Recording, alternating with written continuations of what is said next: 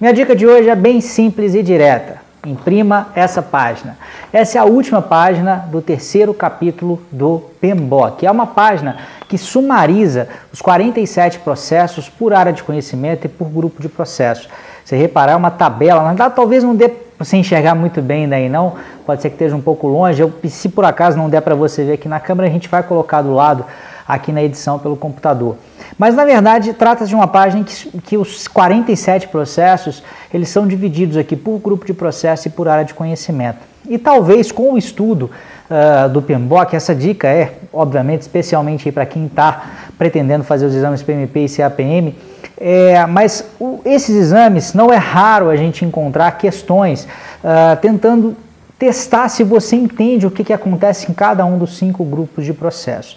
E a melhor forma de você entender o que, que acontece em cada um desses grupos de processo é conhecendo os processos que estão em cada grupo. Então, saber qual processo ou quais processos estão na iniciação, quais processos estão no planejamento, quais processos estão na execução, quais processos estão no monitoramento e controle e quais processos estão uh, no encerramento.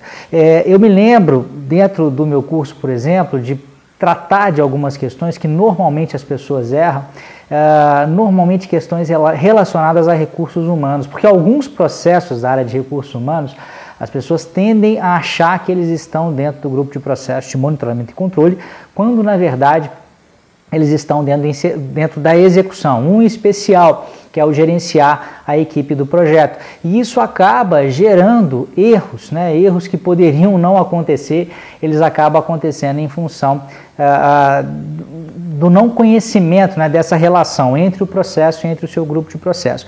Uh, relacionar o, processo com a área de conhecimento talvez seja até mais fácil, né, como eu já disse, porque existe uma tendência que você estude por área de conhecimento, então isso vai acabar uh, meio que entrando naturalmente na sua cabeça. Mas no caso dos grupos de processo, é preciso tomar um certo cuidado e ter essa página um lugar sempre visível. Se você puder imprimir, colocar na frente da sua mesa, é, é, ou em cima da sua mesa, numa parede próximo de você, num lugar que, que esteja sempre visível para você, eu tenho certeza que isso pode uh, fazer com que essa absorção, essa, esse relacionamento, essa ligação se tornem mais fáceis, tá? Uma dica simples, mas que se usada aí por você pode facilitar a sua vida nos estudos aí para os exames PMP e CAPM. É isso aí. Tchau, tchau.